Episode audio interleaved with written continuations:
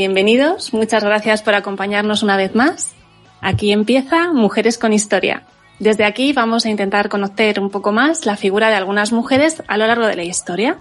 Hoy os presentamos a las esclavas en la antigua Roma. Y además tenemos el placer de contar con un invitado que, bueno, puede que alguien le conozca ya. Es Ángel Portillo, anfitrión del podcast dedicado a Roma, Lignum en Roma, que podéis encontrar en iVoox. Es docente y escritor de varios libros. Lignum, Lignum en Tapae, Lignum en Roma, Cunina, diosa tutelar de la infancia, Aliso, Los últimos supervivientes de Teotoburgo y coautor de Ad Urbe Condita, de la editorial Edaf. Además, es miembro del grupo de recreación romana Barcino Oriens, Legio II, Traiana Fortis y miembro de la plataforma Divulgadores de la Historia. Muy buenas tardes, Ángel. ¿Qué tal? ¿Cómo estás? buenas tardes. Eh, y buenas tardes a todas y a todos los que escuchan tu programa y el mío. Yo eh, emito en iVox, pero también en Spotify. Creo que tú también lo haces, ¿no? Sí, eh, y salimos. Ah, sí, vamos a hablar de la esclavitud y de cómo era esta en Roma, ¿no? Y en este caso vamos a hablar de las esclavas teniendo en cuenta que no existe un único concepto de esclavitud en Roma, ni tan siquiera de esclava, ¿no? Elena, me has dicho que siempre tengo la costumbre de comenzar con un eh, texto. ¿Por qué lo hago así? Porque este texto normalmente nos ayuda a centrarnos, ¿no? Aquí permíteme que haga un poco de promoción, precisamente del último libro este que has dicho, Aliso, los últimos supervivientes de Teutoburgo, ¿no? Y voy a explicar a un personaje que se llama Besares de Hispania, ha sido prostituta toda su vida, y cuando digo su vida estoy diciendo de su más tierna infancia, sin poder elegir, ¿no? Empezar a la prostitución con 16 años era empezar muy tarde la prostitución. Entendemos en esta época romana, ¿no? Y el, el texto de mi libro en particular dice lo siguiente. Besares de Hispania desconocía los problemas y los pensamientos del hombre que avanzaba ante ella. Sencillamente le seguía. Su vida dependía de él, tal y como antes pertenecía a Cedric el Elvio. Estaba acostumbrada al maltrato, al hambre, a servir y a entregar su cuerpo al varón. Aldair le pedía unos servicios que nunca había realizado. Preguntaría, pediría instrucciones, aprendería, se adaptaría y daría satisfacción y placer. Eso era lo que sabía hacer. La única diferencia era que el galo la quería solo para él, no la quería compartir. Eso no era capaz de comprenderlo todavía. Esto es, eh, lo que intento explicar en este texto es ah, que esta mujer le han enseñado de pequeñita, en este caso la prostitución, y no es capaz de entender el mundo de otra manera. Para ella la libertad no es una opción porque no sabría qué hacer con ella. Esto es una de las cosas que intentaban, en este caso su anterior amo, que era Cedric el desde que la tenía desde pequeñita, le enseñó que ella no era una mujer como las demás y que ella era prostituta. O sea, yo no soy una mujer, yo soy, como dice mi mismo libro, una puta. Sí, además tenían como muy claro, ¿no? Cuáles eran sus deberes, eh, lo que tenían que hacer y, no contemplaban nada más. O sea, esa era su vida. Una vez, eh, una vez que, logras instalar el miedo, eh, las personas se puede hacer con ellas lo que quieras. Eso ha sido siempre así, ¿no? Y una de las cosas más importantes que intentaban eh, inculcar los amos y las amas, no nos confundamos, las amas eran tan duras con las esclavas como los amos, ah, era precisamente hacerles entender que su situación era esa, que no tenían ninguna opción de ser otra cosa y que esa era su vida. Y que ellas tenían que aceptarlo. Y cuanto antes lo aceptaran, mejor les iba a ir la vida, porque iban a recibir menos castigo. Y esto lo hacían a base de de brutalidad, de revueltas de esclavos, supongo que nuestros oyentes sabrán que hubo básicamente tres. La, tercera revuelta a servir fue la famosa de Espartaco. Craso los eh, venció en el sur de Italia. Hacia el sur de Italia va a la Vía Apia. Pues cada pocos metros crucificó a uno de esos esclavos y estuvieron muriendo durante tres días. Y de todos esos esclavos se los comieron, voy a ser así de duro, se lo comieron los cuervos y los buitres. Y murieron de desesperación, ahogados, intentando no asfixiarse de su propio peso. Esto es la brutalidad que intentó enseñar a Craso a todas estas personas. Evidentemente, cuando tú ves ese ejemplo, te es muy difícil liberarte de esta manera. Intentaban liberarse como les permitía liberarse Roma. Avisar que no podemos ver la historia con los ojos actuales. La violencia en Roma era parte de la vida. Solucionar los problemas con violencia era Era habitual, era normal. Ningún hombre de bien pensaba que utilizar la violencia contra otro inferior a él estaba mal. Yo utilizo la violencia y te someto a ti porque soy más fuerte que tú. Y se ha acabado el problema. No tenía ningún problema moral en ese aspecto. Vivimos en una sociedad totalmente desalmada en que teníamos 50% de mortalidad infantil. Que una mujer podía perfectamente morir en el parto. Entonces no podemos ver el mundo como lo verían aquellas personas. Era un mundo brutal. Un, conquistador llegaba a un pueblo y mataba a todos los que habían en aquel pueblo. Deshacía, deshacía eh, sus casas, las llenaba de sal. Entendemos esto. Incluso llegábamos a cosas como, esto ya son más espirituales, matarlas en alto para que sus pies no tocaran el suelo, para que su alma también muriera en tormento. No solo te mato en vida, sino que también te mato en muerte, para que no tengan la vida eterna. Somos conscientes, ¿no? A una persona que robaba le rompemos los pies para que su lemur, para que su espíritu maligno no pueda abandonar el lugar donde está el cuerpo y no se pueda vengar. Estamos hablando de estas cosas. Cuando sí, digamos que la, la, crueldad, ¿no? O sea, la crueldad era el pan nuestro de cada día, al final. O sea, otra serie de valores que, que son diferentes a los que podemos tener ahora mismo. Incluso el tema de la jerarquía. Se sabía perfectamente cuál era tu sitio y, quién estaba por encima de ti y a quién tenías por debajo, precisamente. Y, y, además, eh, conceptos como la pietas, la pietas que nosotros lo interpretamos como piedad, que es una, que para nosotros es, desde el punto de vista moderno de las religiones modernas, es la creencia real en un ser divino. En aquella época, la pietas no era solamente eso. La pietas era aceptar el orden natural de las cosas, el orden de los dioses, pero también el orden de la sociedad romana. Entonces, un hombre piadoso, un hombre con pietas, era aquel que aceptaba el orden de su, eh, lo que le, lo que le correspondía en la sociedad. Si era plebeyo, era, plebeyo y el otro era patricio y tenía que aceptarlo así.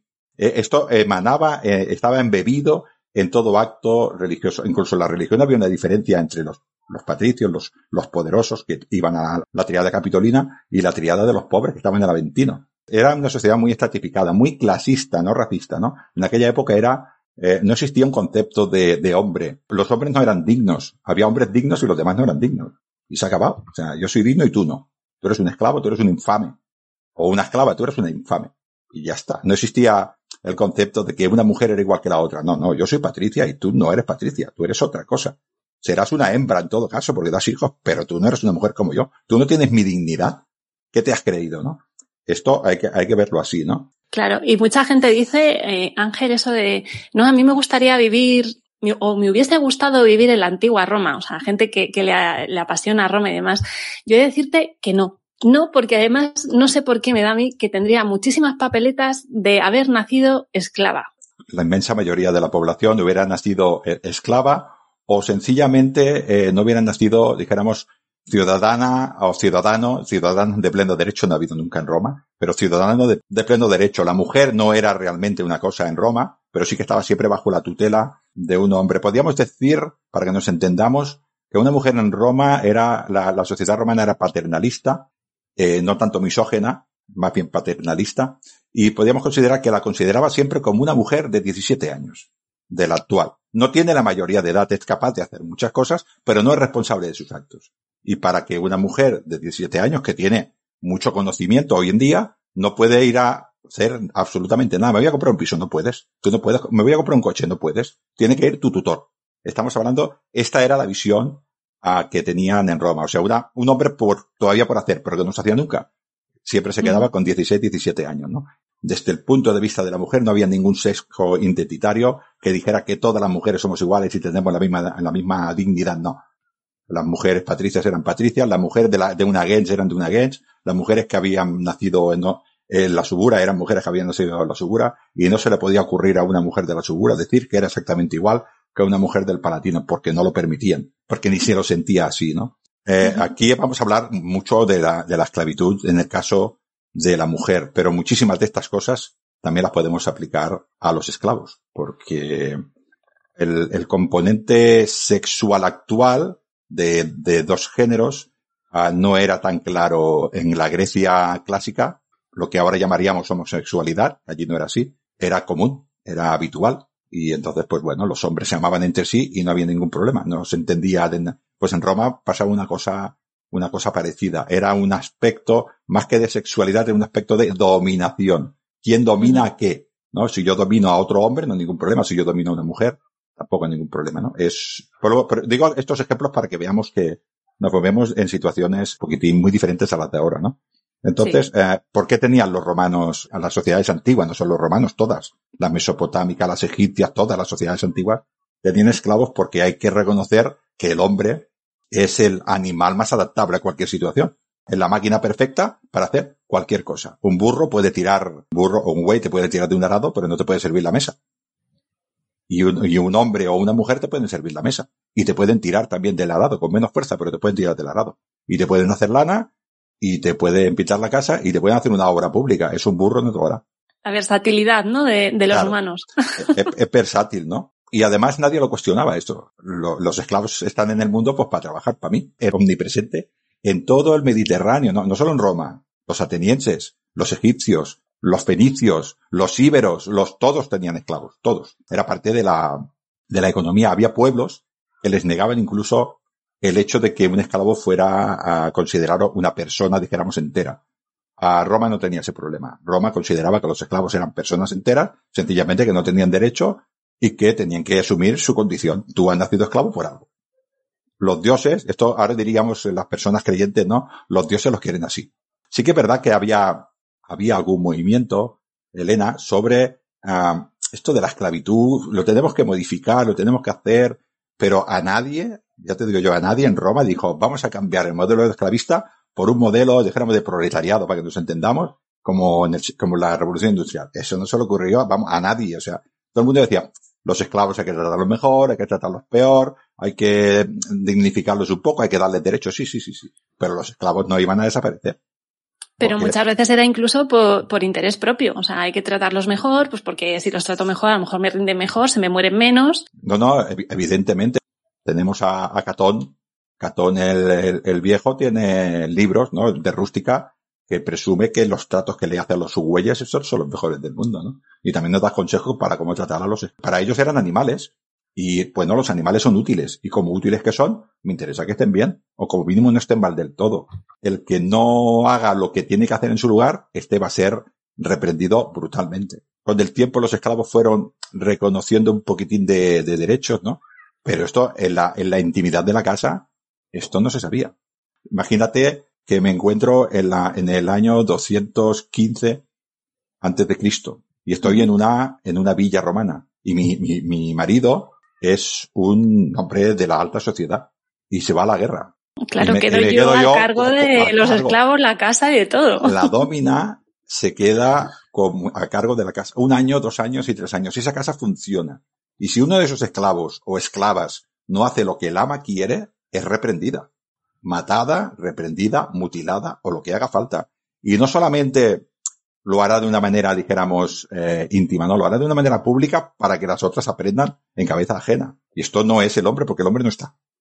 El hombre en muchas épocas, sobre todo en las grandes villas, marchaba a la guerra y volvía al cabo del tiempo a procrear. Las esclavas y los esclavos eran de sus amos, pero las amas estaban muchísimas veces más tiempo con ellos que no los amos. Los amos tenían cosas más importantes que hacer sobre todo los grandes terratenientes, que ocuparse de los esclavos. Para eso tenían otros esclavos de menor entidad y también a, a las dominae. El hombre se va, normalmente la casa era la parcela de la mujer y ella la dominaba, vamos, la llevaba bien y al hombre le interesaba que la mujer tuviera, para que nos entendamos, en aquella época otras preocupaciones. Hemos dicho ya al principio que había una variedad enorme dentro de la esclavitud, no existía el concepto de todas somos esclavas, todas somos iguales, no. Una esclava de campo vivía mucho peor que una esclava de ciudad, y había esclavas de ciudad, de domus importantes, de familias importantes que vivían relativamente bien. No solamente vivían relativamente bien, sino que vivían mejor que, mejores que hombres libres. Y luego había auténticas eh, desgracias de vida de esclavos. Quiero decir que es todo una, una variación, una variación enorme. Desde el punto de vista legal, todos eran infames, no tenían ningún derecho, no eran personas jurídicas, sí que eran personas físicas, bueno, más bien objetos físicos, y no tenían ningún derecho. Si no se portaban bien, pues las fragelaban. El fragelo romano, no sé si saben nuestros oyentes, que es básicamente un, eh, un látigo, pero que tiene cinco hilos. Normalmente les ponían una especie de huesos de cabra o de bolas de punta. plomo en las puntas para que hicieran daño de verdad.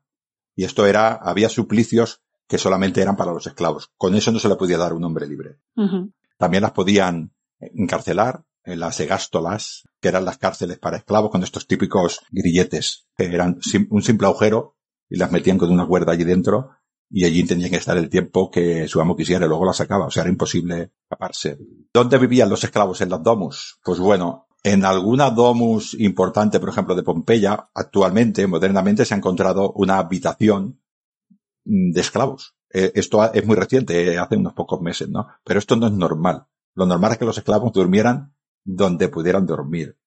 Sobre todo que no molestara al amo cuando pasaba por la casa. Con lo cual se apartaban, y se meterían pues debajo de las escaleras, detrás de algún sitio que no molestaran, con unos catres totalmente provisionales que desmontarían.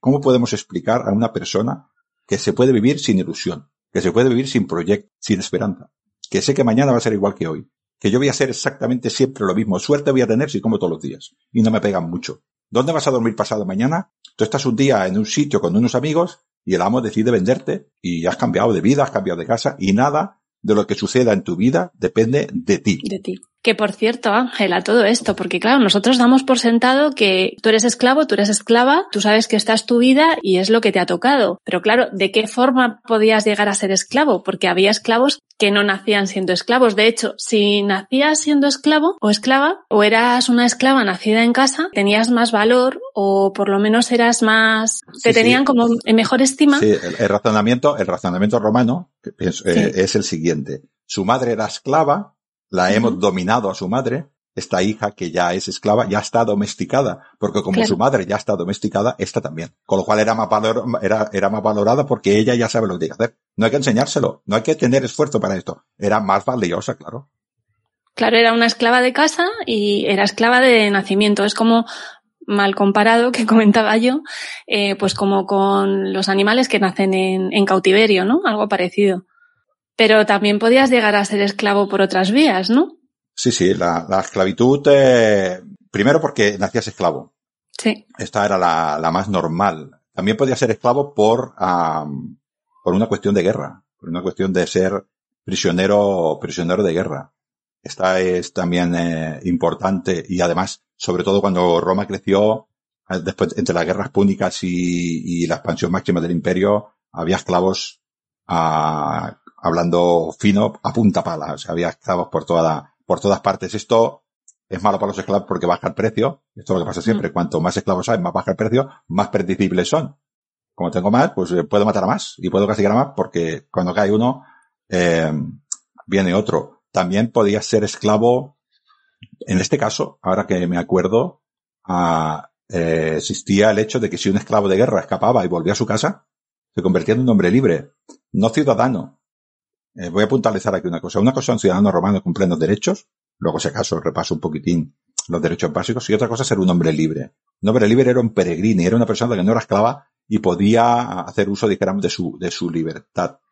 Pero no tenía derecho a votar, no tenía derechos políticos. Era lo que se conoce como un peregrini. En aquella época, además, no tenía derecho ni a propiedades. La única opción que tenía un peregrini era que ser adoptado, a principio sobre todo de la, de la monarquía de la república, ser asistido por alguna persona de la misma Roma, entonces tenía algún derecho, si no, no, no tenía ningún derecho. Pues bueno, este hombre si se escapaba, si tenía la oportunidad de escaparse, pues podía lograr otra vez eh, su libertad. También podía ser esclavo si eras condenado por, por algún delito. También podía ser esclavo por, porque tu padre, que tenía Elius Vivendi, el pater de familia, tenía Elius Vivendi, eh, se llama, no, Vendendi, perdón, Elius Vendendi, que es que te podía vender. A la hija la podía vender hasta tres veces como esclava. Venderla, repescarla. Al hijo solo una vez. Pagos de deudas, ¿no? Principalmente. Sí, sí, sí. Había, había hombres, sobre todo en la, a principio, por ejemplo, de la República, que también, eh, y de la monarquía, plebeyos, por ejemplo, que iban a la guerra, compraban la panoplia para ir a la guerra, volvían, no había hecho suficiente botín para pagar la, la deuda, y en aquella época la garantía era la persona física con lo cual era ella la que tenía que pagar eh, su propia deuda. Así que esta persona también era esclavo. Claro, si tenía hijos o hijas, intentaba que fueran sus hijos y sus hijas las que pagaran esa deuda. ¿no? Había una cosa también muy dura, que era la de Elius vitae nesque. Los padres tenían derecho a la vida y a la muerte de los hijos. Entonces, cuando la hija nacía, o el hijo nacía, sobre todo las hijas, lo que podía hacer era exponerla. Lo levantaba en el aire si lo, si lo toleraba, decía tolere filium, lo acepto, se lo daba a la mujer y le daba permiso para amamantarlo, o decía no tolere filium y lo exponía y lo lanzaba directamente a la calle. Si era una niña, cualquiera podía recogerlo, llevárselo a su casa y utilizarla como su propia hija, porque era un objeto abandonado que no tenía a dueño, sin, sin domine, no tenía dueño en aquel momento, y cualquier persona se podía hacer cargo de ella. Una persona de buena fe, pues la haría como su hija, o lo acogería como su hijo, y otra persona de menos fe la utilizaría en la esclavitud, por ejemplo, como prostituta. No había ningún problema. Era un objeto mira lo que, me he encontrado, ¿no? Mira lo que me he encontrado por la calle. Y eh, también existía eh, otra manera de esclavitud que era eh, que era bastante común, por eso los viajeros eh, cuando viajaban las personas, Elena, ya te digo yo que se ponían en las puertas de las grandes ciudades y cuando iba un grupo de 40, entonces se iban a la siguiente ciudad. Porque si iba uno, llegaban los bandoleros de la época, lo cogían, le, le cascaban bien cascado y le decían, tú ahora vas a ser un esclavo. Y si no, peor para ti y lo vendían como esclavo. Y luego él Directamente se, secuestraban a la gente, ¿no? En los caminos. Sí, sí, sí, sí. Y lo vendían como esclavos. Aquí he traído una, una lápida que además lo dice, sí, dice dedicado a Gallo Tadio Severo, hijo de Gallo, secuestrado por bandidos a la edad de 35 años, y a su hijo Próculo de 6. Limbricia primigenia, libertad de Lucio, erige este monumento en memoria de su marido y su hijo. A este hombre, la epigrafía nos dice muchas cosas. Algunas formas de esclavitud eran temporales, y otras formas de esclavitud no eran temporales. Por ejemplo, una condena era, era una manera de ser esclavo de una manera temporal. No pertenecías, a no ser que hubiera sido por un robo, que existía el, el noxae, que se le dice, era, uh, te doy de prenda. Un esclavo mío, pues, te acaba de tirar de una pared porque se le ha escapado el guay, por decir algo, y la pared vale, pues yo qué sé, 400 estercios. ¿Cuánto vale el esclavo? 400 estercios, te lo doy. Pero existía este del Estado, decía, te has portado mal, vas a estar trabajando 20 años en las minas. Y si sobrevives, libre.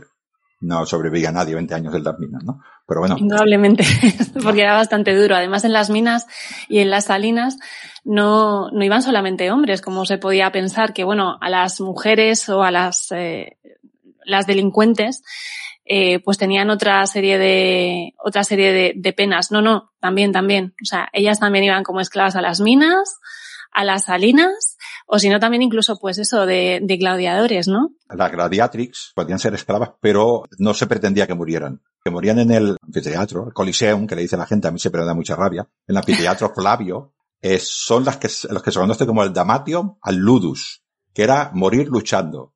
Y tu objetivo era, te ponían en la, en la arena, luchabas contra otro a muerte, y al otro día el que sobrevivía seguía luchando, hasta que muriera. O sea, era Damatio al Ludus. También había otras cosas más bonitas como el Damatian Bestias, que te, comiera, que te comieran los leones.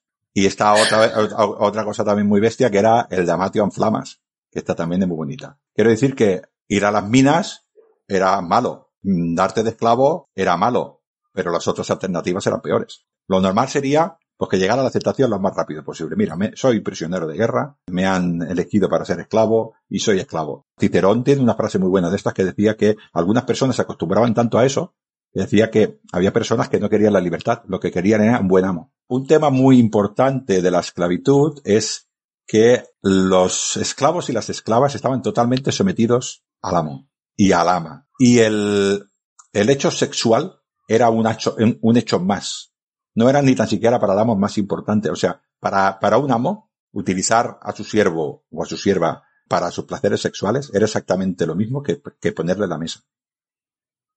Exactamente lo mismo. O sea, es una función más, es una función más de la cosa que tengo en mi propiedad. Y si alguien se negaba, yo podía utilizar la violencia. Es decir, me tengo que dejar hacer, tanto si soy hombre como si soy mujer, tanto si viene el ama como si viene el amo. En algún lugar yo he leído que no solamente se utilizaban a las esclavas para diferentes funciones sexuales con el amo o ama, sino que también se les podía utilizar como recompensa a otros esclavos. Sí, sí, y a otros esclavos y a invitados. Sí, sí, sí, esto era, vamos, era, era habitual. Pero hombres y mujeres, no nos confundamos. Sí, sí. El, la sexualidad era entendida de otra manera de la que lo entendemos ahora, ¿no? Eh, la diferencia que hay entre el hombre y la mujer es, uh, si bien hay, luego hablaremos un poco más adelante de oficios específicos para mujeres, a los esclavos uh, se les enseñaba oficios, dijéramos, más productivos, más de hombres, para que nos entendamos, ¿no? Y a las mujeres se les enseñaban más eh, de la labor. A una mujer esclava más o menos emancipada se esperaba de ella lo mismo que de una mujer romana, que era que se ocupara de la casa y que se ocupara de los hijos y que se ocupara del marido. Esa era la esperanza que tenía una, una libertad, una esclava que había sido liberada. Se esperaba lo mismo que de cualquier otra mujer romana, quiero decir. Y esa era su esperanza. O sea, que ya partía con un poquitín más de atrás. Con lo cual al hombre, seguramente de pequeño, le estaban enseñando a, la mayor, a muchos hombres, ¿eh? no a todos, a muchos hombres, les estaban enseñando un oficio, sobre todo en la, en la urbe. Artesanos les enseñaban oficios a los esclavos. hombres de, de mucho poder les enseñaban a escribir, les, ayudaban a, hacer, porque ellos no podían con todo, enseñaban a administrar una casa. Y estos hombres eran valiosos, pero la mujer en general ah, no le enseñaban eso. Y al final, por duro que yo lo tenga que decir, al final solo les quedaba su cuerpo. A muchas de ellas, no todas, ¿eh? Había algunas mujeres, pues, que tenían oficios importantes, que eran muy valoradas. Una mujer joven, esclava de 20 años, valía más dinero que un hombre fuerte de 20 años. Porque la mujer esclava de 20 años, con las caderas anchas, era bastante más fácil que pariera y te estaba produciendo más esclavos. O sea, valía más una mujer joven y valía menos una mujer con la ya que hubiera perdido la menstruación. Era una inversión al final, porque realmente es como que tengo una esclava, pero sé que me va a rentar. Me va a rentar el qué? Otro esclavo o otra esclava nueva. Además, ese esclavo o esclava nueva encima habría nacido en casa, con lo cual viene, digamos que de género ya el ser esclavo. Así que más dócil y, y mucho más sencillo todo, ¿no? De este modo yo también aumento mi patrimonio la, esclava me va a hacer unas labores que son propias de mujer, pero además me va a crear esclavitos también. Y luego, para crear esclavos, no necesito tantos hombres como mujeres. Esclavos elegidos obligaban a la, esclava a yacer con el esclavo, ella no se podía negar y se iba quedando embarazadas. Por eso el esclavo, en general, eh, estamos hablando de estas edades, era más barato que la mujer, ¿no? Había mujeres directamente que ya iban a prostitución, y esto yo luego hablamos si quieres al final, pero la esclava de, cualquier domus era, eh, podía ser utilizada sexualmente. Y esclavas, por ejemplo, de cantinas, esclavas de tabernae, que le llamamos tabernabinae, o cualquier otra, o capua, o, bueno, o, mansiones, o mulaciones, bueno, diferentes establecimientos que existían. Ellas eran camareras, ellas se ocupaban de barrer el local y ellas eran ofrecidas a los viajeros eh, sexualmente. Y esto era parte de su trabajo y lo entendían así. A nosotros nos cuesta mucho imaginarlo, pero yo creo que una mujer que con 8 o 10 años ya se encuentra en esa situación, eh, con 16 lo ha tenido que aceptar, porque si no, no podría vivir. Si alguien podría pensar que, bueno, eh, yo soy un amo, tengo una esclava, la dejo embarazada, ese niño ¿qué pasa con él? O sea, al final es hijo de, del amo, ¿vale? Es hijo del amo, pero es hijo de una esclava, con lo cual si la esclava sigue en situación de esclavitud, permanece esclavo ese hijo. si la madre se quedaba embarazada siendo libre y daba a luz siendo esclava, el hijo nacería libre. Incluso sería así si la madre fuera libre y en cualquier momento de su gestación. O sea, digamos que el estatus de esclavo de ese niño depende de en qué situación se haya concebido por llamarlo de algún modo, algo lo así. Voy a, lo voy a decir lo más crudo posible para que lo, nuestros oyentes y nuestros oyentes lo entiendan. Las entrañas de la esclava, las entrañas de la mujer romana, incluyendo la esclava, no eran de ella. Eran del hombre que las había fecundado. Si el hombre que las había fecundado, cuando salía ese bebé, lo reconocía, ese bebé obtenía la misma categoría, la misma clase social que su padre. Si no lo reconocía, tenía la de su madre y se ha acabado. Y ella no decidía absolutamente nada. Todavía pues hay personas que creen eso, que el vientre de la mujer pertenece a otros. Vivimos en un mundo un poco complicado. Pues era, era así, así de duro. El tema, el tema sexual es, es esto que has dicho del hijo ilegítimo y tal. Hay que diferenciar eh, las grandes haciendas que tienen muchas esclavas. Entonces ese, ese hombre puede disponer de las esclavas que quiera y de pequeños propietarios. Y muchos soldados compraban esclavas teniendo una casa, porque si tenían una casa, le daban lo que ahora se llama el pase pelnota, o sea, podían salir por la noche con más asiduidad, podían irse a su casa, y claro, los legionarios romanos cuando iban a su casa querían ser atendidos, y muchas veces compraban esclavas. Pero teniendo una esclava o dos. Y yacían con ella cuando iban con la esclava. ¿Qué pasa cuando dos personas tienen mucho roce? Sea esclava o no sea esclava, a las personas tenemos corazón. Y estas esclavas, pues tarde o temprano, y ellos, hay muchísimas, muchísimas lápidas en las cuales estos legionarios han tenido su fucaeriae, su mujer que cuidaba su casa, y se han enamorado de ellas, y han vivido con ellas, y las han liberado para casarse legalmente, y sus hijos, que pudieran ser ya en este caso ciudadanos romanos de pleno derecho. En este, en este caso. Y son muchísimos ejemplos los que hay. En Roma hay muchísimos ejemplos en el cuerpo de, de inscripciones eh, latinas. Eh, creo que el volumen 6 es de Roma. Hay muchísimos ejemplos de esclavas que han sido liberadas y se han casado con sus propios amos. Pero esto solía suceder más en pequeña, en, en, pequeñas casas, en personas que tenían una esclava, dos esclavas. Y entonces este hombre, pues, el roce al final, queramos o no, hacer cariño. Además, esa mujer, pero esa mujer vería el futuro ahí y tenía que engatusar a ese hombre. Porque no tenía nada más que su cuerpo. Si ese hombre la abandonaba, la iba a vender. Y esa mujer era una propiedad. La única esperanza que tenía en la vida era eso. Y luego, evidentemente, a partir de ahí surgía el amor y hay auténticas lápidas de, de, de declaración de amor de hombres que dices tú, pero ¿cómo puede ser? Pues sí. Y hombres que se enamoraban de sus esclavas y las liberaban. Incluso, eh, propiedades, existía eh, lo que eran las concubinas. El concepto de que la mujer romana, la dominae, aceptara que su marido se acostara con esclavas, era en general aceptado también. Y estas concubinas evidentemente tendrían que ser mejor cuidadas. No serían esas mujeres que estaban limpiando el suelo y ensuciándose. Desde el punto de vista de las demás esclavas, eran envidiadas, porque tienen una situación superior. Y ellas intentaban que ese amo le cogiera el cariño a su hijo, para que de alguna manera lo adoptara, o para que de alguna manera lo liberara y le diera, igual no ya no pensaba tanto en ella, que ella seguiría siendo esclavo, pero sí su hija o su hijo, su hija o su hijo pudiera ser eh, liberado. La domina de la casa, si ya le había dado a ese hombre cinco hijos, le diría, vete con las esclavas y déjame tranquilo. Porque cada parto, estamos que tener en cuenta, todos los hombres y todas las mujeres que hemos oído tuvimos que hacer una cesárea de urgencia, estaban muertas. Y no hay remedio. Hablo de Roma, ¿eh? No todas eh, les pasaría esto, ¿no? Habría esclavas que eran eh, totalmente, eh, totalmente maltratadas, ultrajadas con violencia, y las utilizaban como cualquier objeto porque hay gente para todo, tanto sí. hombres como, tanto hombres como mujeres, hay gente eh, para todos. ¿Cuál es el problema que hemos dicho que también es importante de los esclavos? Los esclavos vivían juntos y un esclavo puede quedar prendado, como digo yo, caer en amor romántico por una esclava. Uh -huh. Entendamos lo que puede suponer para dos esclavos que se enamoren y quieran compartir la vida juntos. Ah, la esclava y el esclavo pueden ser vendidos en cualquier momento.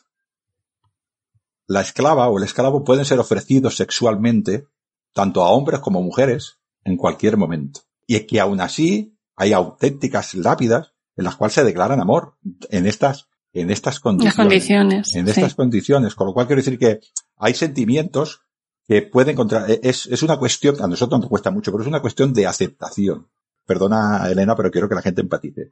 Una madre tiene un hijo. Ese hijo no es suyo, es de su amo. Aunque lo haya tenido de su, el que considera su marido, ese hijo es del, del amo. ¿Qué hago? ¿Me encariño? Sí, además, en, muchas casas, bueno, en las que se lo podían permitir, las esclavas que habían tenido un niño enseguida tenían que ponerse a trabajar. O sea, esto no era de no me quedo criando a mi hijo y demás, sino no, no. Tú pares, te pones a trabajar ya en tus azanas, lo cual sea tu cometido, y ya se encargará otra esclava de criar a tu hijo. Lo duro que es. Había esclavas que vivían bien en este aspecto, que el amo las trataba bien, ellas les prometían y le decían no te preocupes, que el niño va a ir bien, y había otros que sencillamente lo iba a decir mal, eran conejas, o sea, era para tener hijos y venderlos un negocio. ¿Cómo se sentiría esa madre después del parto jugándose la vida en cada parto y cuando ese hijo tuviera un poquitín ya, dijéramos, de autonomía, lo vendían?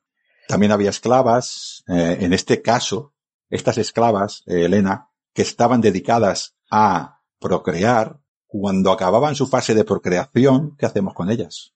Pues ya no nos valen. No, porque realmente esa era su función. Las abandonamos sin edómine, sin dueño, y ellas o alguien, otro hombre se hace cargo de ellas, o no tienen más opción que ejercer la prostitución. Si tienen todavía buen físico, y si no, no tienen nada. Están expuestas. Pero hay, hay auténticas barbaridades, por ejemplo, de lupas, de prostitutas, y son abandonadas a las afueras de Roma, uh, y normalmente se ejercen en los cementerios. Allí ejercen con el que pueden por un mendrugo de pan. Y esto está muy explicado por los clásicos, ¿no? También es cierto que muchísimas esclavos, lo que hemos dicho al principio, ¿no? Aparte de que todo esto es muy duro, muchos de ellos aceptaban su papel, aprendían oficios, automáticamente eran útiles para el amo y el amo tampoco tenía más problemas. Un hombre importante de Roma se levantaba por la mañana y, y recibía a sus clientes en su, en su despacho y lo que quería hacer era eso. Y luego, pues, eh, si era senador y tal, pues se iba al Senado y luego por la tarde, pues un poquitín a vivir la vida. Él tampoco quería dedicarse a los esclavos. Cuanto menos tiempo, pues menos problemas tenía. Él tampoco quería, él lo que quería es que fuera el capataz, que se encargaba de los esclavos y le dijeran todo va perfecto.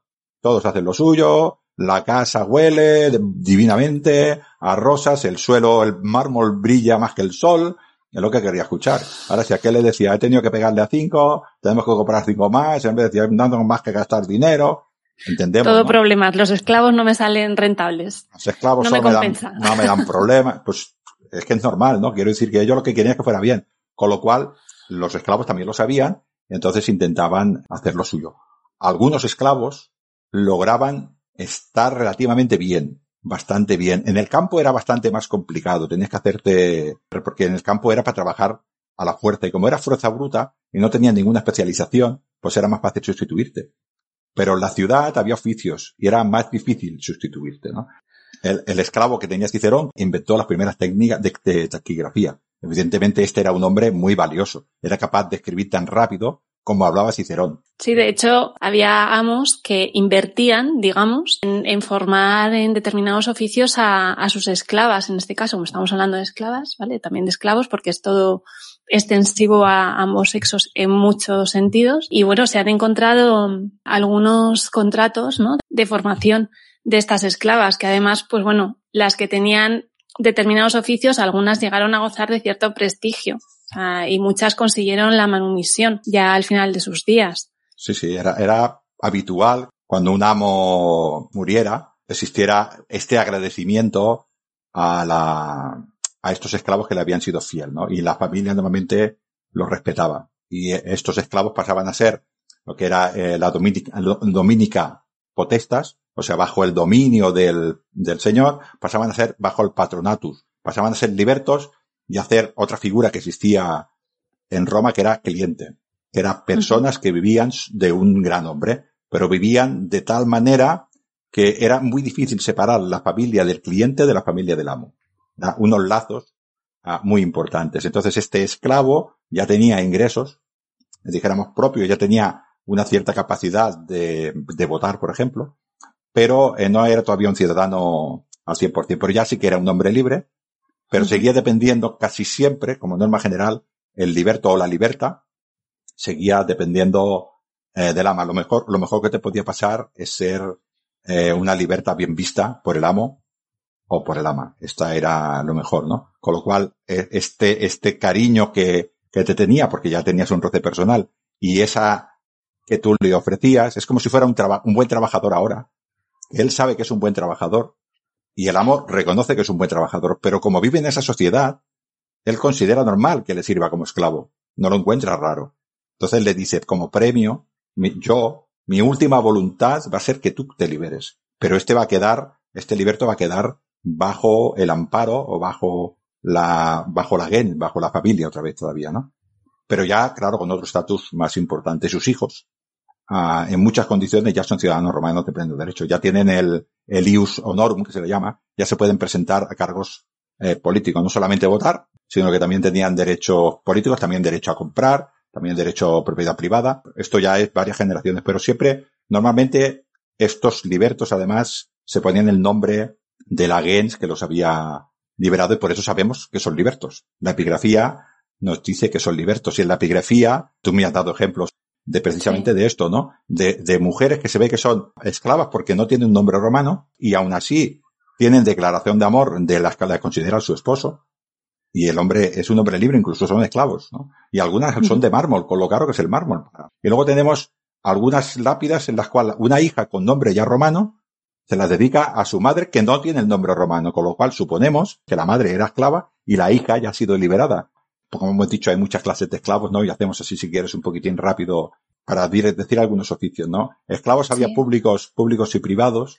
Eh, el mundo público, si quieres, pasaremos muy rápido porque la mujer como esclava pública era muy complicado. es casi todo a hombre porque se necesitaba, podían servir como escolta, podían servir aviones eh, como, por ejemplo, como em, bomberos en la época de Craso, tenía auténticas brigadas de bomberos que apagaban fuego, creo que lo mismo lo generaban porque era el negocio de Craso, apagar fuego, no voy a, ya sabes que yo no voy a hablar mal de Craso, pero creo que se hizo rico así, ¿no? Pero bueno, había diferentes tipos de, de, funcionarios públicos y la mujer es muy difícil que el Estado necesitara un cuerpo de mujeres, no. No era muy habitual. No, era muy habitual, pero los esclavos privados sí que la, las tenemos, ¿no? Era muy duro ser esclava en el campo, como hemos dicho. El esclavo rural lo pasaba bastante mal. Tenemos mucha información de la, de cómo funcionaba la esclavitud, sobre todo en la República, por eh, nuestro amigo Catón, el censor, o Catón el Viejo, eh, con, eh, que este nos da,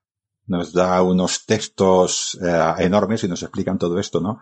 Y nos hablan de la Iulica, que le llaman, que es la, la capataza, para que nos entendamos, ¿no? La capataza, uh -huh. que es la mujer del capataz. O sea, estamos hablando de gente que tiene villas muy grandes, cinco o seis villas muy grandes, y lo que hemos dicho, la mujer de este hombre controlaría una domus. Pero las villas, las villas que estaban en las afueras para producir excedentes eh, agrícolas, pues esto era trabajar como burros. Y se ha acabado. Allí no había ningún eh, vínculo entre esclavo y amo. Es que ni lo veía. No. Ellos solo querían producción, producción, producción. Si se morían cinco, pues compraban cinco más. A nos dice Catón, el viejo nos dice de la Huilica, que se le llama a esta mujer, tenía que mantener la casa barrida y aseada. Deberá preparar la comida para Eliucus, que es su marido, ¿Su marido y el resto sí. de los esclavos. Controlar la producción de huevos y las cosechas con productos de la finca, hacer buena harina y pino trigo, participar en la recolección de las cosechas y por último, depositar en el fuego del hogar la corona en determinadas eh, festividades y orar al lar familiar. Sí, Además, tenía bastantes, bastantes funciones, la verdad, la, no andaba aburrida. No, esta no andaba aburrida, pero estamos hablando de que esta, esta era la privilegiada. Sí. Y mira el trabajo que tenía que hacer. Y esta era la privilegiada. Vamos imaginando las otras. Cuando este hombre le decía a aquellos esclavos, tenemos que sacar tal producción, al que se portaba bien le regalaba una noche con una esclava. O con un esclavo, lo que le gustara. La mina de campo era, era dura. La mina, como has comentado tú antes, Elena, en las salinas o cualquier otro tipo de minas, no era dura, era lo siguiente. O sea, era bastante fácil morir en una de esas minas porque, vuelvo a repetir, solamente querían manos que sacaran eh, producto. Si se muere uno, pues otro. Es lo que tú comentabas, además, que si era en un momento en el que el imperio, normalmente en, el imperio, en la República del Imperio es cuando más, más mano de obra esclava había, porque había muchos esclavos, pues además eran fácilmente reemplazables, con lo cual no había ningún problema. La reposición de esos esclavos en tiempos de guerra era bastante fácil. Luego ya el imperio se estancó, empezamos a tener ya una falta de esclavos. De, de, estamos hablando de que había épocas en Roma que en un año se han incorporado 200, 300 o 400 mil personas a la esclavitud. Con lo cual es más difícil eh, deshacerte de un esclavo. Lo más normal en la, esclava, en la esclava era pues lo que tenía que hacer la mujer, trabajo doméstico. Ocuparse uh -huh. sobre todo de la casa. Tenemos una esclava que es lo que podríamos llamar la sirvienta, que es la anquilae. Anquilae. Anquilae, ¿no? Que son esclavas, anquila en singular, que es la esclava uh, de, la, de la casa. En mi grupo de recreación, eh, Barquino Ories, también recreamos vida civil y tenemos a nuestras dominae y tenemos a nuestras anquilae y tenemos también a nuestras aurnatriques, que son las que se dedican a cuidar a la mujer, ¿no?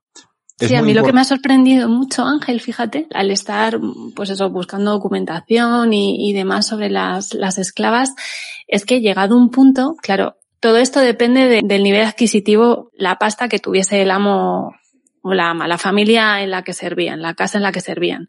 Si tenían mucho dinero, la verdad es que es sorprendente el nivel de especialización de los trabajos. O sea, a mí me, me ha sorprendido muchísimo la variedad de tipos de esclavas que podía llegar a haber en función de cuál fuera su labor específica. Sí, sí. Claro, esto en una casa, lo que tú comentabas, en una casa más pequeña que tiene una, dos esclavas como mucho, esto no pasaba así. Tenías una o dos esclavas que se dedicaban a todo lo que hiciera falta realmente. Un hombre de, de alto estado, él iba con toga. Como ahora todos los hombres cuando van a los políticos van vestidos igual con traje, ¿no? La mujer no. Entonces, uh, su estatus social lo mostraba con la mujer. Entonces, uh, todo lo que él, podía gastar en la mujer era lo que evidenciaba su, su, su estola.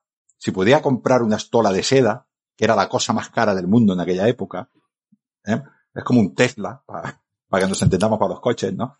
a, la compraba. Entonces la mujer iba con la seda y decía, ved, el dinero que tiene mi, mi, marido, que puede tirar todo este dinero en seda para comprármelo a mí. Ved todo el dinero que tiene mi marido que me ha comprado una esclava solo para hacerme peinados, que son las ornatrix, ornatriques en plural. Mirad si tiene que me ha comprado una untrix para que me ponga un masaje o para que me ponga eh, ungüentos, ¿no? La cosmética para maquillaje. Entonces yo tengo una esclava para maquillaje. Tengo una esclava que es la umbrácula, que es la que le lleva la sombrilla para que no le dé el sol, porque la mujer romana de bien era blanca porque la mujer que trabajaba le daba el sol. Es blanca porque el marido te puede mantener sin trabajar. Y teníamos una, por ejemplo, que era la, la anquila a Pedes, le regalaba los pies. Y otra que le ponía una sombrilla. Y otra que le hacía el vestido. Era la manera de vivir con lujo, lo que para nosotros estas personas de lujo, ¿no? Que pues ellas iban con estas esclavas, entonces iban con un séquico de veintipico y, y él iba diciendo, eh, la mujer iba presumiendo delante de otras mujeres y decía, mi marido me puede comprar una para peinado y el tuyo no. Soy mejor que tú. Es más que nada la ostentación. Toda esta especialización de la mujer esclava, estas eran esclavas con relativamente suerte. Sí. Ah, ya te digo yo que eh, las amas tenían unas acus, acus que se llaman agujas, que las llamaban siempre encima agujas, ¿eh? Uh -huh. Y cuando las clavaban hacía lo que tenía que hacer, se las clavaban directamente. Zasca, sí. Zasca, ¡pim! Y aquella, pues, me has tirado del pelo. Perdone, señora, no me volverá a pasar. Dice, bueno, tienes otra rodilla. Ya. Entendemos, ¿no? Que, Sí, sí. pero eran relativamente afortunadas porque, bueno, pues tenían otra vida. Además, tenemos que tener en cuenta que la esclava que podía tocar a la domina ya tenía que ser una esclava de un poquitín más categoría. Un esclavo de campo, si tocaba a la señora, estaba acabado. Porque la señora era pura, era casta, era piadosa. Y él era un infame. No vayamos a compararnos, ¿no? Y este, no todas las esclavas podían tocar a la, a la señora, con lo cual era, eran relativamente afortunadas. Casi todas estas esclavas eh, vivían con la, a ver, a ver cómo lo puedo explicar para que la gente me entienda. Vivían con la señora en tanta intimidad que podría ser como, sabiendo que la ama es el ama, eh, sería como un grupo de amigas, o sea, le compartiría todos los secretos a estas Y a estas esclavas les pasaría lo mismo, le explicarían también eh, casi todos los secretos a según qué tipo de, de mujeres. Había otras mujeres que yo estoy por encima de tú y tú estás por debajo mío. Pero había esclavas que es que la, la mujer nacía y estaban con ella. Y, y, se casaban y se iban con ellas. Y tenían hijos y estaban con ellas. La habían cuidado a ellas y cuidaban a sus hijos estas mujeres. Esta mujer era como una madre para ella. Y esta era su, su, como la maestra de la Edad Media, que se lo contaba todo a la princesa, ¿no? Un poquitín así. También tenemos otro tipo de especialización que es por a, trabajo doméstico, son la, las irandelas, las testiches, las, las, eh, las tejedoras, las lanipendas, la mujer lanífica en Roma era muy importante, pues para producir mucha ropa, pues poníamos esclavas y esta esclava me hacía, me hacía lana. Claro, esta mujer si hacía lana y producía, pues para la mole era, era valioso. Y si, le, ¿sí? y si le hacía producción, pues también, ¿no? Tenemos a, a trucidoras, costureras, ¿no? Que son las arquinatrix, vaya uh -huh. nombres, ¿eh? Sí. Las modistas, westificae. Okay. Y luego tenemos, por ejemplo, el lujo ya del lujo, que es una esclava para que me cuido el fuego. Diaria. el oficio muy importante de la mujer, que son las, las de cría, la nutrix. nutrix Hubo un tiempo, en la República estaba feo que la mujer no criara al hijo con sus propios pechos y no sirviera a su marido con sus propias manos. Pero esto poquito a poquito fue, fue cambiando. Conforme fue pasando, el lujo ya era más, más grande y ya, pues esto de dar pecho, que, que me lo haga una esclava, ¿no? Y esto Casi era, mejor, ¿no? Sí, estas esclavas que son la, las asa nutrix, son estas que una vez que el niño ya ha dejado, dijéramos, su, su etapa lactante, todavía lo cuidan. La mujer, eh, pues un poquitín como ahora. La mujer rica, pues ve poco, hay de todo. Pero la idea esta de que la mujer rica pone a los hijos en un internado o lo cuida otra mujer, la niñera, y ella de vez sí. en cuando lo ve y comen, pues es esta la idea. No? no, eran, no eran solamente amas de cría, como por ejemplo solo las Nutrix, que solamente eran amas de cría, pues para dar pecho, justamente pasar esa, esa etapa, ¿no? De, de amamantamiento del niño. Ya las Asa Nutrix ya sería más, pues tipo más niñera, más de yo me encargo de, de al final de la educación de los niños, casi. Sí, sí, sí esta, estas Asa Nutrix, vuelvo a repetir, eh, solían ser una, unas esclavas muy afortunadas porque estamos hablando de que yo le cedo a una esclava que en principio está sometida a mis hijos. La crianza y el cuidado de mis hijos. Claro, tengo que tenerle mucha confianza. Y esa mujer tiene que cuidar muy bien a sus hijos porque quiere ser compensada. Pero si sus hijos están contentos, tendrá una buena recompensa. Estas mujeres muchísimas veces eran eh, liberadas. Uh -huh. Y solían tener tanto lazo de unión, que vuelvo a repetir, cuidaban a la hija, a la puela, a la hija casadera, a la puberta, en edad de casarse, que en Roma era sobre los 12 años, y cuando esta mujer se casaba, se la llevaba con ella. Impulsivamente la cuidaba ella y cuidaba a sus hijos. Bueno, tenía una vida relativamente buena. Esta probablemente tendría una cama, eh, sería pues llamada para muchas cosas íntimas y para hablar de cosas que en aquella época el mundo de mujeres y de hombres era muy diferenciado. Si esta se lo contaría todo, porque era la mujer que probablemente más veces había visto en su vida. Era una persona de total confianza al final. También tenemos algunas épocas, eh, algunas mujeres que eran instruidas en prosas y en verso, ¿no? que son las lectriques, ¿no? que son las, se escribiría lectrices. Ah, esto es un rada avis, pero existía persona, vuelvo a repetir, que se podían permitir el lujo de coger a una esclava y decirle un texto. Y el otro llegaba allí y decía, ¿pero qué hace? Pues tengo dinero hasta para esto. ¿Tú sabes lo que cuesta enseñarle a una mujer que aprenda esto? Pues he tenido tiempo para esto. Además le he pagado un pedagogo. Ah, tenemos, bueno, pues a, las educatrices y tenemos a las pedagogas, ¿no? Que esto era para enseñar a, para enseñar a la mujer a hacer sus cosas. En la época última de la República, primero del Imperio, hubo una corriente de algunas familias en las cuales se les enseñaba, ya la época Cornelia, de Cipión y tal, se les enseñaba a esta mujer filosofía, se les enseñaba otras cosas que no eran tanto, ¿no? El papel fundamental de la mujer era, era criar y llevar una casa. Y ellos les enseñaban todos estos con esclavos. Los esclavos que enseñaban a los, a los varones también eran esclavos. Los pedagogos, ¿no? Que les enseñaban también, y los magísteres casi todos eran esclavos. Pero se le enseñaba a la mujer porque la mujer romana no solo tenía que criar hijos, tenía que hacer ciudadanos. Y con más, más formada que hubiera la madre, mejor ciudadanos en principio formaría. Todas estas tendencias eran para esto. No es para enseñar a la mujer filosofía y que vaya a un sitio a hablar de retórica, no. Hay que ponerse en los ojos. En la piel de, un romano de, esa época. Del pasado, ¿no? Bueno, tenemos ya otro, otro que también era muy importante, que era la obstetrix, que era como ahora, la obstetricia, la que se encargaba de la comadrona. Aquí decimos llevadora en Cataluña, ¿no? La comadrona. Ah, tenemos eh, también todo el tema, muchas infames que se dedicaban, por ejemplo, a la farándula, al mundo de la farándula, al mundo del teatro. Para ellos, las mujeres que se dedicaban al teatro eran poco más que prostitutas. Desde el punto de vista romano, tenemos varias, varios oficios, tenemos las cantilques, tenemos las ambubayae, las sartatriques, las musicae, las pantomimae, que estas son las que hacían pantomima, ¿no? Tenemos las altriae, las gadiatrix, ¿no? Y todas estas pues las alquilaban para hacer espectáculo. Y tenemos ya por último eh, las más duras, que me las he dejado para el final las más duras, que son las prostitutas. El mundo de las lupa, las lupae. Era muy habitual que una mujer se tuviera que ganar la vida así, pero era más habitual que no tuviera otra opción. Desde pequeñitas te orientaban a la prostitución. Pequeñitas estoy hablando a, sí, de con poca edad. años, como lo con que poca hemos visto. edad, sí, sí, con poca edad, ¿no? Y estas ya iban directamente con hombres, ¿no? y además existía la, lo que se le llaman las meretrices, meretriques, se escribiría meretrices en, castellano, que estas eran prostitutas legales. Había prostitutas legales. No sé si lo sabías. Estaban las, lo que nosotros llamamos prostitutas, las prostitutas, las, prostitutas eran ilegales y las meretrices eran legales, pagaban impuestos. O sea, tú lo primero que tenía que hacer el leno era ir al edil correspondiente y decir, yo tengo 25 prostitutas, 25 de tercios y pagaban impuestos las lupas. ¿eh?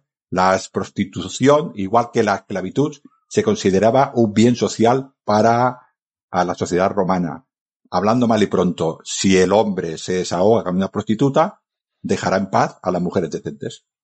Esto era lo que pensaban en aquella época, una auténtica aberración, pero era lo que pensaban en, en aquella época. Tenemos Sí, no tenemos que irnos tan lejos, Ángel, ¿eh? tristemente. Este tipo de razonamiento lo encontramos más en tiempos más recientes. Sí, sí. Tenemos eh, mujeres que caen en, desgracia, que se les llaman famosae. Las famosae son estas prostitutas de grandes familias, pero que se tienen que dedicar a la prostitución pues porque les, la, les van mal la vida. Ahora, eso sí, como tienen un apellido importante, pues son más, son más caras. Y tenemos estas esclavas que te he dicho yo antes de la mujer que permitiría que el marido le dijera, mira, yo te he dado ya cinco hijos varones y cuatro hijas, yo te voy a respetar, voy a ser casta, si tú crees que es necesario tener otro hijo, ven conmigo y hace conmigo, pero no me toques más porque me estoy jugando la vida. Y este hombre le diría, mira, te abres una puerta por la parte de atrás del jardín y por aquí que entre la delicatae. O sea, lo que ahora sería una score. Una prostituta, pero fina, no te vayas a la cama con cualquiera. Una que sea fina, que sea buena, que sea bonita, eh, no una querida, que venga y, y que se vaya. Y ya las dos últimas, que son unas muy interesantes, que son las nocticulae, las prostitutas que ejercían en los cementerios, las polillas de noche. La más famosa son las posteriae, que estas, eh, lo que hablamos de servicio al hombre. El hombre que había perdido a su esposa iba por la noche al cementerio y se desahogaba con esa mujer.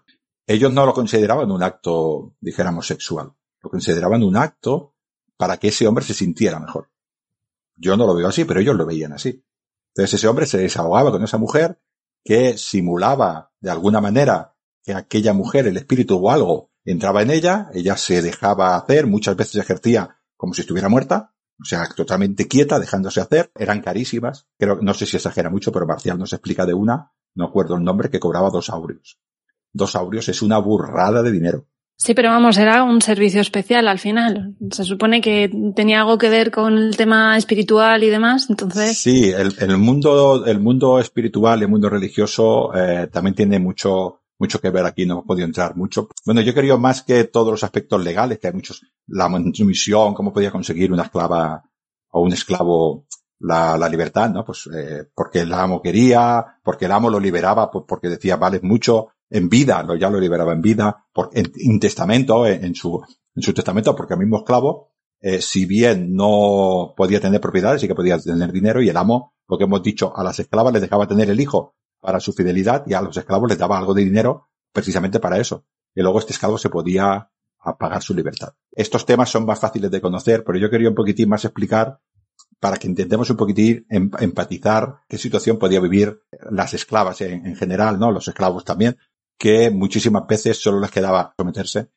pero muchas de ellas tener un hijo en mi, en mi regazo y que ese hijo no sea mío, sea vendible, sea dado. Y esto era muy general entre todas, ¿no? Para evitar que vendan a mi hijo, tengo que hacer cualquier cosa que el amo quiera. Yo creo que también, si eras una esclava nacida en casa, era algo que te imprimían en el ADN. Entonces era algo que ya dabas por sentado. Yo creo que ni siquiera ellas en ningún momento se planteaban de este niño es mío o vale, he tenido un niño y bueno, pues ya está, hoy está aquí, mañana puede ser que no esté. También le dirían, ¿ves el esclavo de tal que se portó bien y consiguió la libertad? Y esa mínima esperanza era la que hacía, y el miedo a que si se pasaban se los mataban, era la que mantuvieran todavía la sumisión. Esa esperanza de poder salvarse, ¿no? Es esto, uh, siendo un poco bestia, pero que me perdonen los, los oyentes, ¿no? Que a veces nos extrañamos cuando vemos películas en las que un secuestrador tiene a una mujer totalmente sometida. Aquella mujer cede a, a, a todo lo que quiere ese hombre por la esperanza de poder salvarse. que lo libere. Y te van diciendo, no, si te puedes liberar, porque aquella se libera. Y tú lo verías, porque claro, cuando serías esclavas, y una se ha liberado, hostia, pues esa se ha liberado.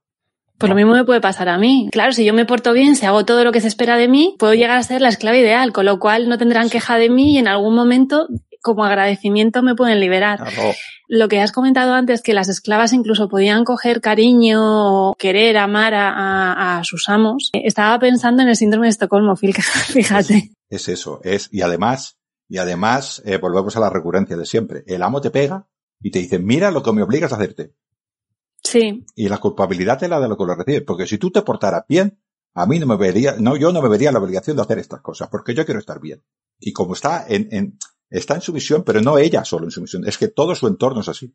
Sí. No, no tiene un entorno donde nosotros tenemos internet y tenemos teles, ella vive ahí toda su vida, igual ha vivido en esa vida en su domo y solo ha salido con su ama y, y, ha vuelto a la casa. No tiene otro tipo de relación más que las, las esclavas de, de su hogar, ¿no? Igual conoce a otras esclavas porque en las reuniones se, y, y ahí oirá, mira, pues el amo de esta ha dejado que se quede con el hijo. Y claro, esa esperanza eh, te, te diría, bueno, este le ha liberado. Ah, bueno, yo no, pero mi hijo igual sí, ¿no? Este mínima, esta mínima esperanza, ¿no? De algunas, otras, eh, nada. O sea, otras ni eso, sí. Otras ni eso, ¿no?